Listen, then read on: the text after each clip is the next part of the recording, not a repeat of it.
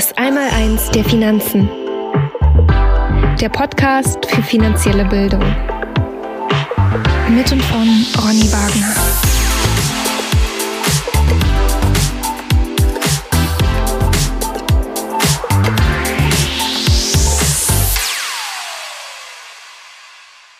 Herzlich willkommen zum Podcast Das Einmaleins der Finanzen. Mein Name ist Ronny Wagner und Heute möchte ich mal einen etwas genaueren Blick auf den deutschen Aktienindex, den DAX, äh, richten und mal schauen, wie da die, der aktuelle Zustand ist und wie es da eventuell weitergehen könnte.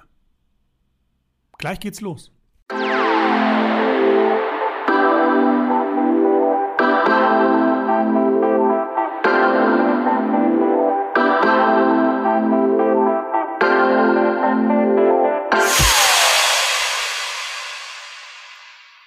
Genauerer Blick auf den DAX.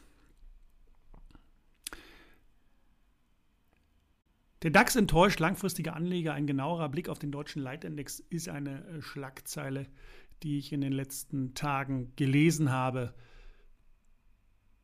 Seit der Jahrtausendwende hat sich an den Börsen und eben auch beim größten deutschen Index sehr, sehr viel getan. Zum Beispiel befinden sich jetzt im DAX 30 mittlerweile 40 Titel, also 40 einzelne Aktien sind dort gelistet. Vor wenigen Jahren waren es noch 30, also mittlerweile hat man das hier auch inflationiert. Auch den Auf- und äh, erneuten Abstieg von vielen Wachstumstiteln hat der deutsche, deutsche Aktienindex in seiner Geschichte seither stets mitgemacht. Titel zum Beispiel wie Delivery Hero, die nach ihrem sehr kurzen Gastspiel wieder in den MDAX verschwanden, sollen hier exemplarisch als Beispiel angeführt werden. Oder Wirecard und die Implosion des jahrelangen Betrugskonzerns ist ebenso bereits in die Annalen der Geschichtsbücher eingeflossen. Was bei vielen Anlegern bleibt, ist die pure Enttäuschung. Und ich kann das verstehen.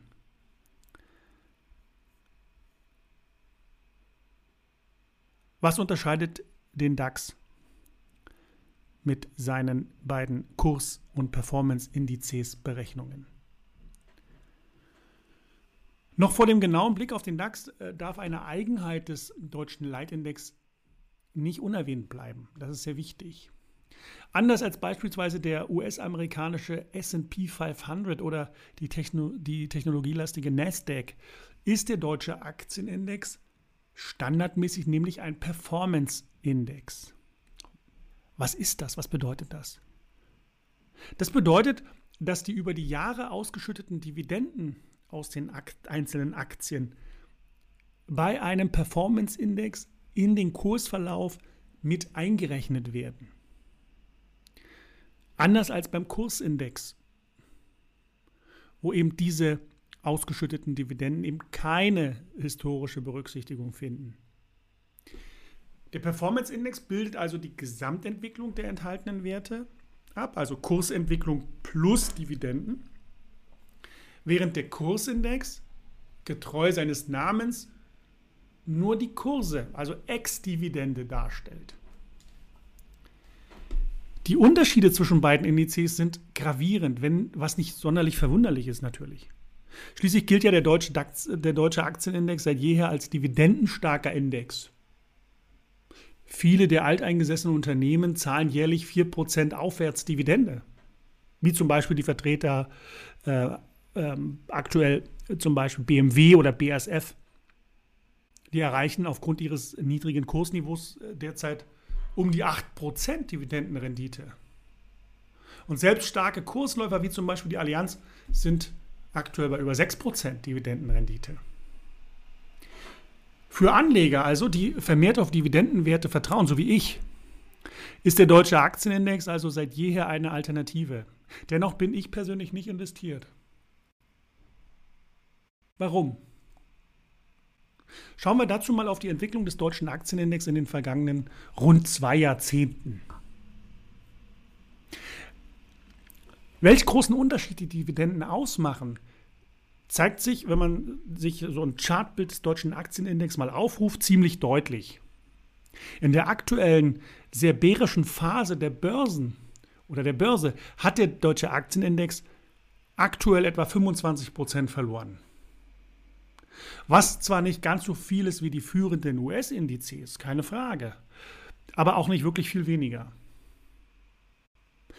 Angesichts der notorisch niedrigen Bewertungen im äh, deutschen Marktumfeld dürfte allein dieser Umstand für viele Anleger eine negative Überraschung darstellen. So steht denn nämlich der DAX mit seinem Performance-Index aktuell wieder auf dem Niveau des Jahres 2015.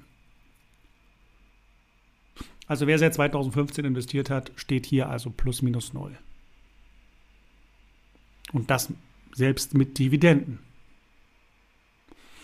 Da die Dividenden bei Überschreitung des Freibetrages aber mit etwas mehr als 26 Prozent zu versteuern sind, Stichwort Abgeltungssteuer, und zudem eben auch Transaktionsgebühren an den, Kapital, an den Börsen und an den, an den ausführenden Transaktionsbanken anfallen, dürften die meisten Anleger in meinen Augen seit 2015 nicht nur ihr Geld nicht vermehrt, sondern sogar noch an Kaufkraft verloren haben. Insbesondere mit Hinblick auf die enorm hohen Inflationsraten der letzten zwei Jahre. Das war nämlich keine gute Entscheidung, hier in Aktien zu investieren. Weil Aktien gelten ja für viele, auch Gemeinden, immer als sehr guter Inflationsschutz. Hier haben wir ein klares Beispiel, was dagegen spricht. Und wir waren jetzt gerade beim Performance Index. Jetzt schauen wir uns mal den Kursindex an, denn dort sieht es noch viel schlimmer aus. Denn dort sind eben, wie ich eingangs schon formulierte, keine ausgeschütteten Dividenden dabei. Der DAX-Kursindex steht im Vergleich zum Hoch zu Zeiten der Dotcom-Blase rund 17% tiefer. Betrachtet man also lediglich die Kurse, waren das für Anleger in deutsche Topwerte rund zwei verlorene Jahrzehnte. Wobei diese Betrachtung natürlich mit Vorsicht zu genießen ist. Die notorisch hohen Dividendenausschüttungen der DAX-Konzerne finden eben beim Kursindex keine Berücksichtigung. Anleger, die seit 22 Jahren investiert sind, haben sie aber selbstverständlich fortlaufend erhalten. Natürlich. Und ich hoffe, die haben sie auch gut reinvestiert. Übrigens, der SP 500, der eben per Standard ein Kursindex ist, steht immerhin noch 130 Prozent über den Hochs zur Jahrtausendwende. Wäre also eine deutlich bessere Investition gewesen unter dem Blickwinkel des Kursindizes, der, der Kursindizes.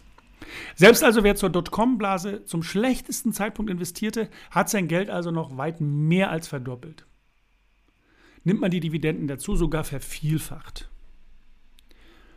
Der direkte Vergleich zwischen dem größten deutschen und amerikanischen Index zeigt eindeutig, wie unbeliebt deutsche Werte vor allem bei den internationalen Investoren sind.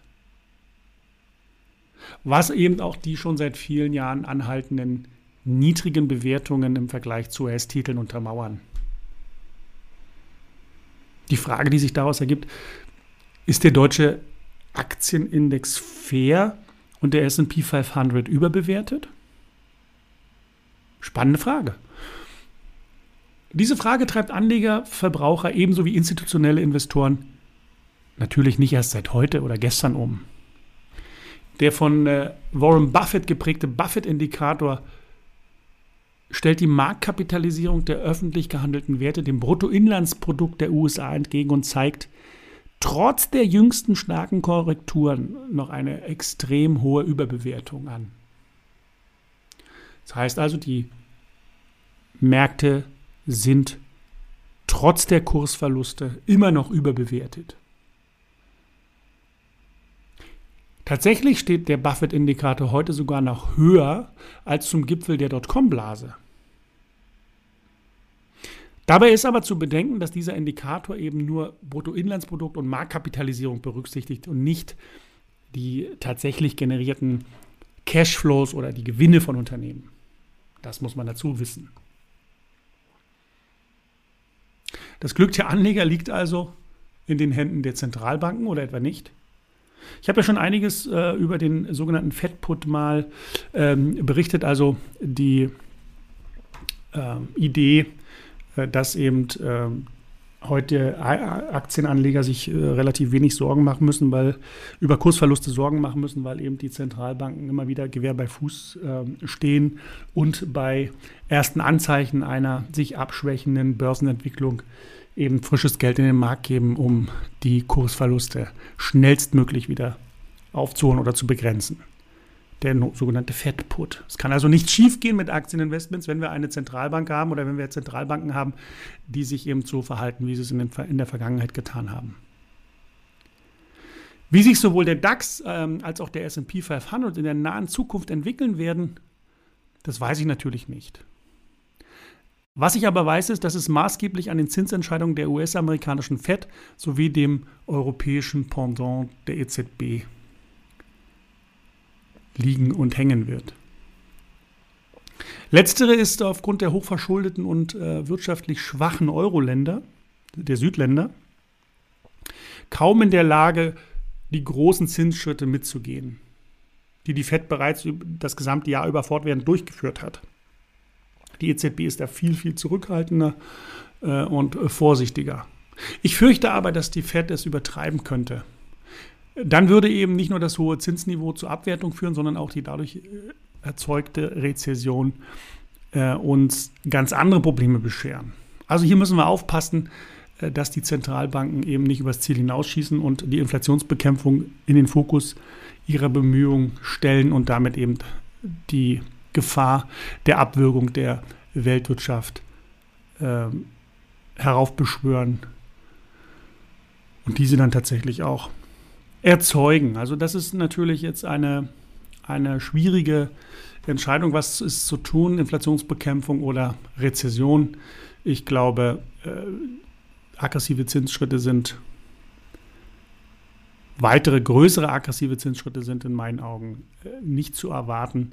Vielleicht geht es noch ein bisschen nach oben, aber ich denke, dann wird, werden die Alarmglocken bei den Notenbanken schrillen und äh, hier werden Zinssenkungen notwendig, um eine, die Rezession abzuwenden oder abzumildern. Das heißt, Aktien sind möglicherweise in diesem Marktumfeld nicht die sinnvollste Investitionsmöglichkeit. Es gibt hier natürlich auch wieder Ausnahmen. Ich habe mich ja jetzt hier nur auf zwei große Indizes fokussiert, deutsche Aktien und äh, US-amerikanische Aktien. Der Markt ist natürlich viel, viel größer und ähm, wer meine Podcasts und äh, hört und meine Publikation verfolgt, der weiß, dass ich durchaus äh, in Aktien investiere und das auch für sinnvoll erachte. Ähm, hier mich aber aktuell eher im Bereich der Rohstoffaktien tummle, äh, um hier eben von möglichen Preissteigerungen bei den Rohstoffen eben überdurchschnittlich zu profitieren und daran partizipieren zu können. Das soll es gewesen sein. Ich hoffe, ihr habt wieder die ein oder andere Erkenntnis erhalten äh, oder ich konnte euch anregen, hier mal etwas tiefer zu graben und sich intensiver mit diesem Thema auseinanderzusetzen. Wenn es euch gefallen hat, lasst ein Like da. Wenn ihr Fragen habt, kommt gern auf mich zu oder seid bei einem meiner nächsten Einmaleins der Finanzen Webinare dabei. Da würde ich mich sehr freuen. Da lernen wir uns persönlich kennen. Ihr könnt in den Austausch mit mir äh, kommen und mir Fragen stellen. Bis dahin wünsche ich euch alles Gute. Bis bald, euer Ronny Wagner.